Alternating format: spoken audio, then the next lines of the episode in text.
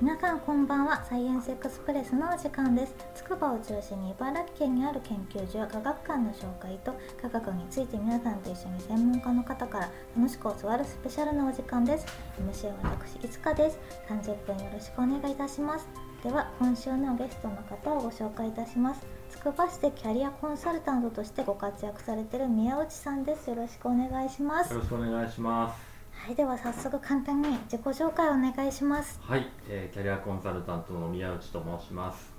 えー、もともと、えっ、と、えー大学出てないんですけど、高卒でアルバイトをしながらバックパッカーをしたりして、うんでその後中小企業で17年、えー勤めて、えーでその後半が人事を10年ぐらいやってたんですけども、えー人事部長を経て、えー2019年に独立してでそこから国家資格のキャリアコンサルタントを資格あの資格を取得してで転職エージェントとか採用コンサルタントを経てえー今は個人の方のキャリア相談に特化しているという状態です。すごい大変興味深いキャリアをお持ちですよね宮内さん自身もはいよ後々ですね聞いていきたいと思います本日お願いしまろすしくお願いします。本日は筑波山中腹にある旧小林亭ひとときさんにて収録を行っておりますこちら築120年以上の古民家を再生した関東平野が一望できる宿泊型ワーケーション施設です本日はひとときさんののぼりさんの全面ご協力のもとコワーキングスペース使わせていただいております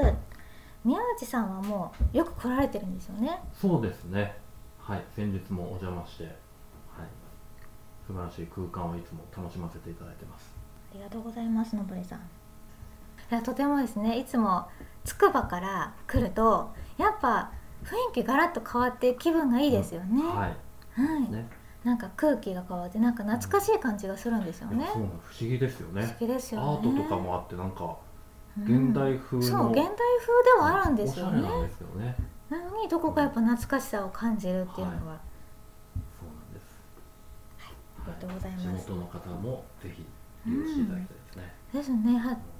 と関東の東京とかからも来る人多いらしいですもんね喋られました。ぜひ皆さんも宿泊やコワーキングスペースのご利用をお勧めします。インターネットでつくばさん旧小林でひとときで検索すると出てきます。ひとときさん本日ありがとうございあますりが。とうございます。ではそもそもキャリアコンサルタントとはどういうお仕事をされているのか実はですね宮内さん一昨年もうご出演いただいたんですよねあ、一昨年になりますか。なりますよねも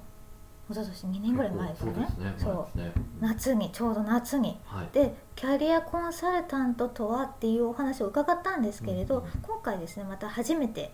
あの知るあのこのラジオを聞くっていう方のためにもう一度お話お伺いしたいと思いますはい、ありがとうございます。キャリアコンサルタントってもともとあのキャリアカウンセラーってあ聞いたことありますありますよね。ありますあります、はい、あのハローワークさんとかによくあのいらっしゃるんですけど、あそうなんそうですでそれがあの2016年に国家資格化されてるんですよね。なのでまだ数がそんなにないんですけど、あのうん政府は10万人計画って言って結構増やそうと思ってえ、今何万人ぐらいですか今7万いないぐらいえですね。めっちゃいるじゃないですそうなかんですよ。へえでもえ難易度高くないですいやかずそんなことはそんなことはって言っちゃったか なえあの何パーセントぐらいですか合格率今今結構下がってきててそれでもう多分4割とかはああでもやっぱそこそこやっぱ勉強しなきゃ受からないですよね。そうですね勉強はしないと、うんあの筆記だけじゃなくて、うんカウンセリングをやるんあで、すそようなんですか。実地の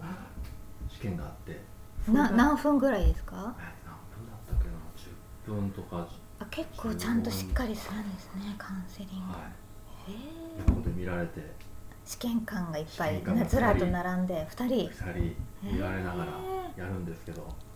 それが結構緊張しましたねえどんなこと聞かれるんですか？えっとまあなんかケーススタディみたいな感じであの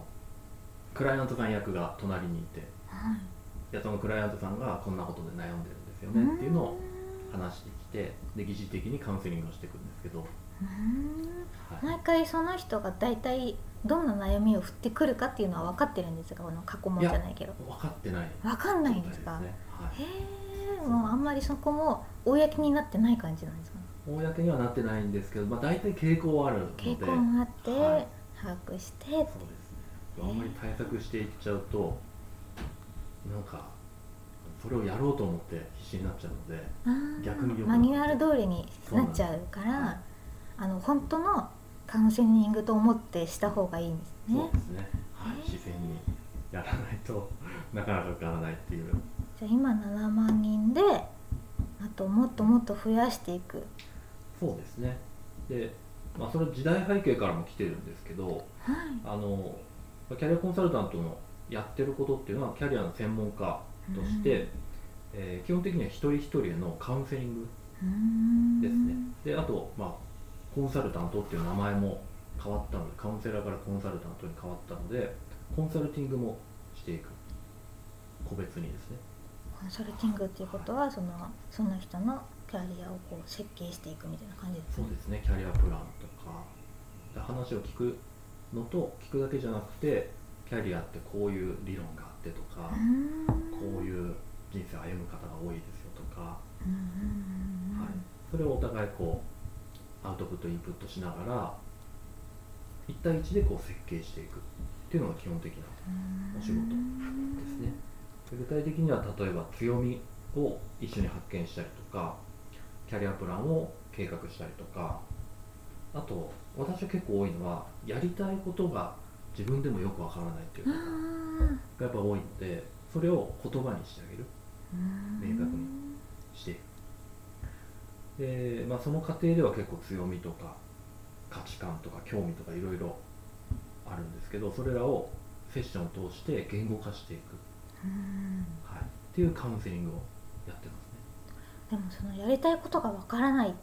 ていうのはそのえっと若い方から上の方まで多いんですか多いです。全然。それを見出してあげるのってその人がなんですよやってきたことの中からあれ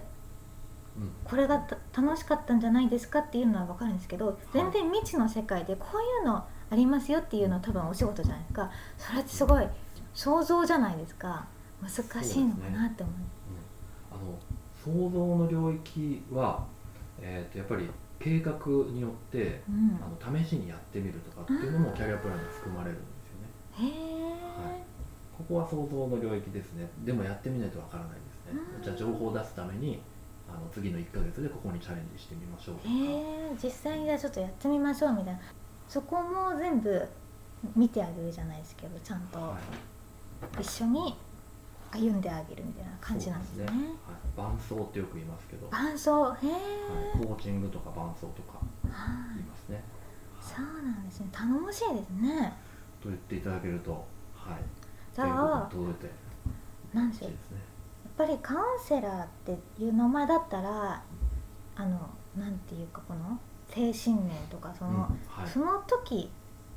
あの1時間とかの面談期間って思ういうイメージですけどそれをやっぱりこの面談しながら期間を設けてはい、伴奏するみたいな感じなんですかねそうですね。ただ私の場合、その単発も全然やっていて、は単発もやるんですね、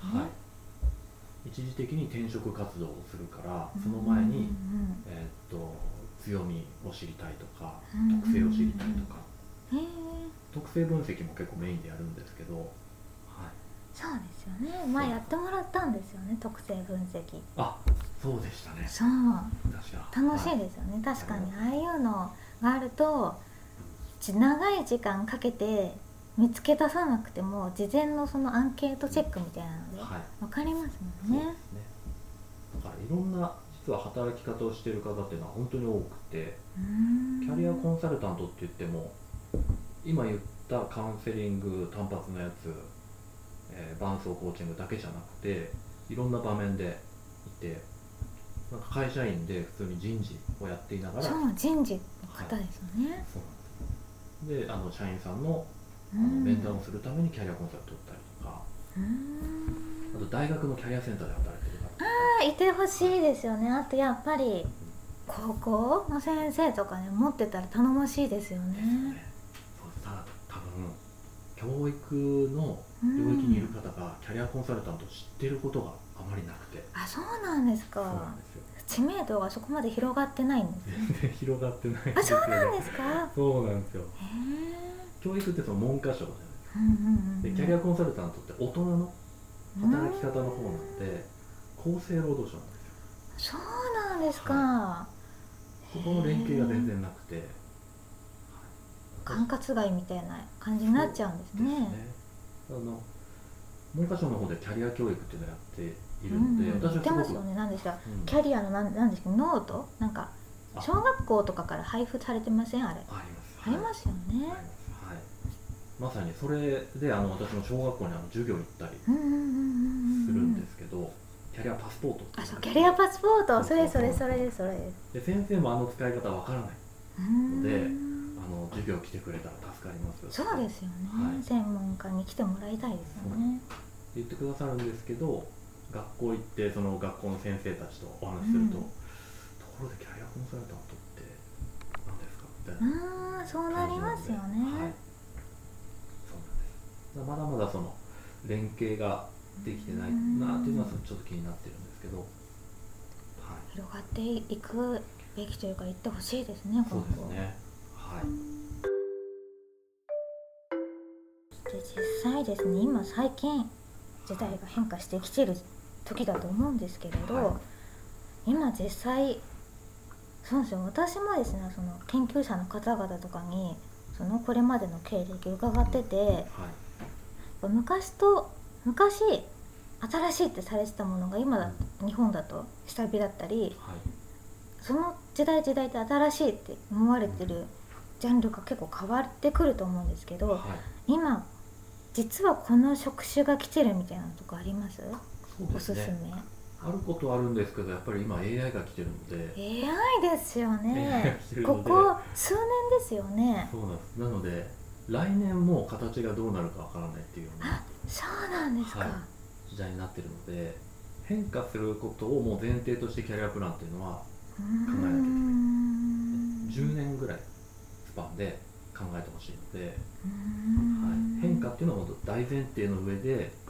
まあ、それでもっていう意味であの今あの来てるお仕事でいうとデータ系とかデータ系データ系ですね AI とか AI のおかげでデータっていうのはもう大量に出ているのでそれを処理するデータ AI 扱う人ってなんて言うんですかシステムあれですかねな何さんって言うんですかねプログラミングやってる方はやっぱり使うの上手ですけど、はう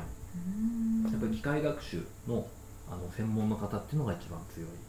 ねうーんあとはやっぱり、えー、とマーケティングでいうとデジタルマーケティング、はい、だとこれもちょっと一時的かもしれないんですけどプロセスの自動化とかあの DX って呼ぶ、 DX 聞いたことありますはい、何でしたっけあのデジタルトランスフォーメーションって言ってこうあの、まあ、効率化をあの大規模にやっていくような事業の在り方さえこう変わっていくような、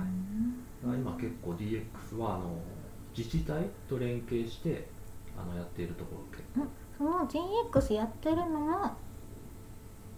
なんなんていうんですかそれプログラマーさんになるんですかね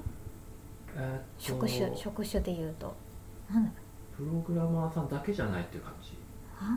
ーですね、幅広くはい、プログラマーさんはあの主にその言語をしっかりこう書けるっていう特性うんうん私すごい苦手なんですよこうコツコツ一字一句間違いやえそう大変ですよね、すごくもうストレスがかかっちゃうんですけどそういうことがこうできる方うーんでまたその要件定義とかよく言うんですけど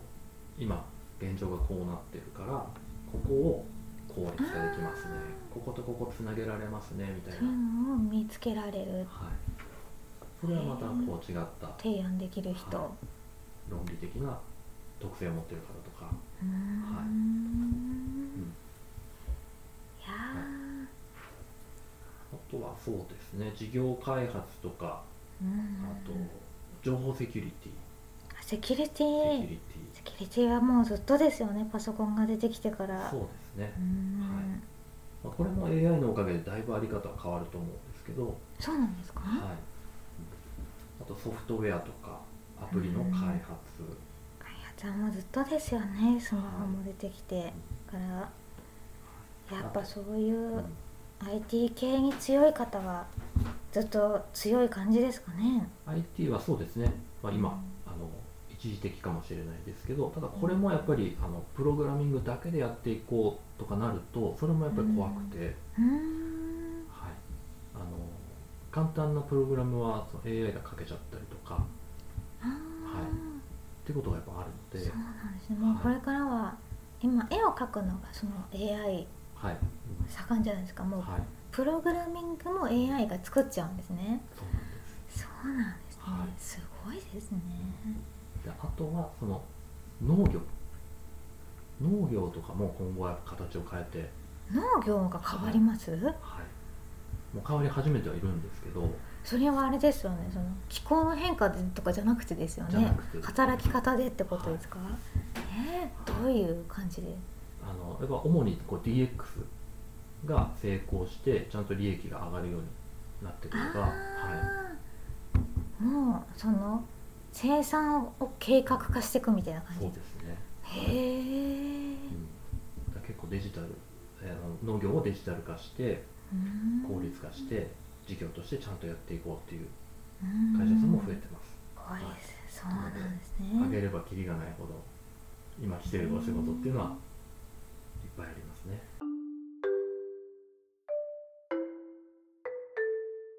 私の周りで結構今転職で悩んでる人がちょっと多くて、はやいっぱ女性のその今今まであったあの一般職みたいな事務職みたいなのがすごい減ってきてるって嘆いてて、はいそういうのって今後も減っていくんですかね、えー、と事務職は確かに減るとは思うんですけどあのその属性のお仕事っていうのは相変わらずあると思うんですようん属性っていうのは例えばあのやることが決まっているお仕事うんルーティンワークができるお仕事とか今は事務かもしれないけどあの将来は体を動かすかもしれないけどん使う思考っていうのはあんま変わらないうんっていうお仕事があるのでうんなのでキャリアコンサルタントとしてじゃあどういうお仕事が将来いいですかって言われるとあの、まあ、職種名で捉えるのはあまり良くそなういですよね先ほどからなんかこういった能力みたいな感じで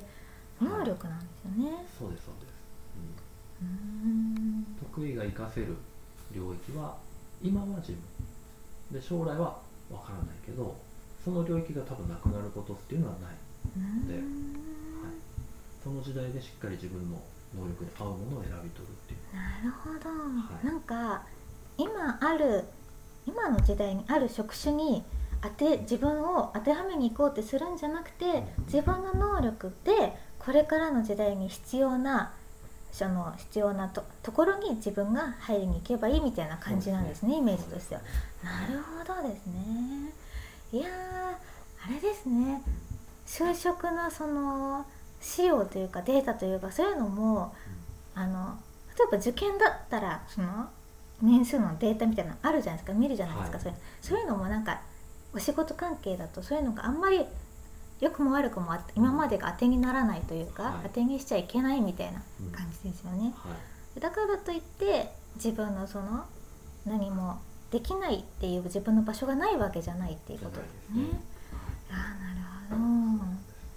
でよく軸って言うじゃないですか、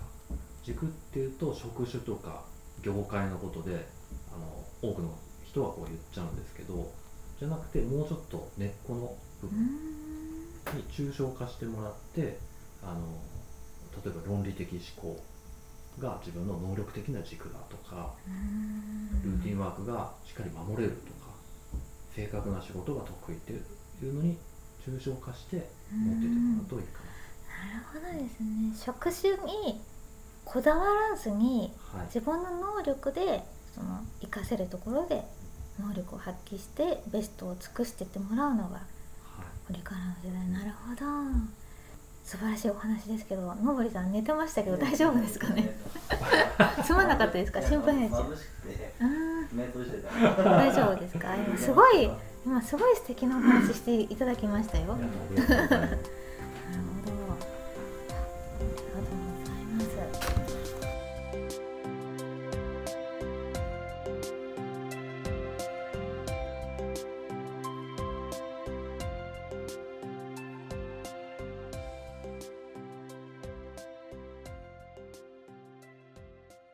サイエンスエクスプレスは文化ネットの提供でお届けしています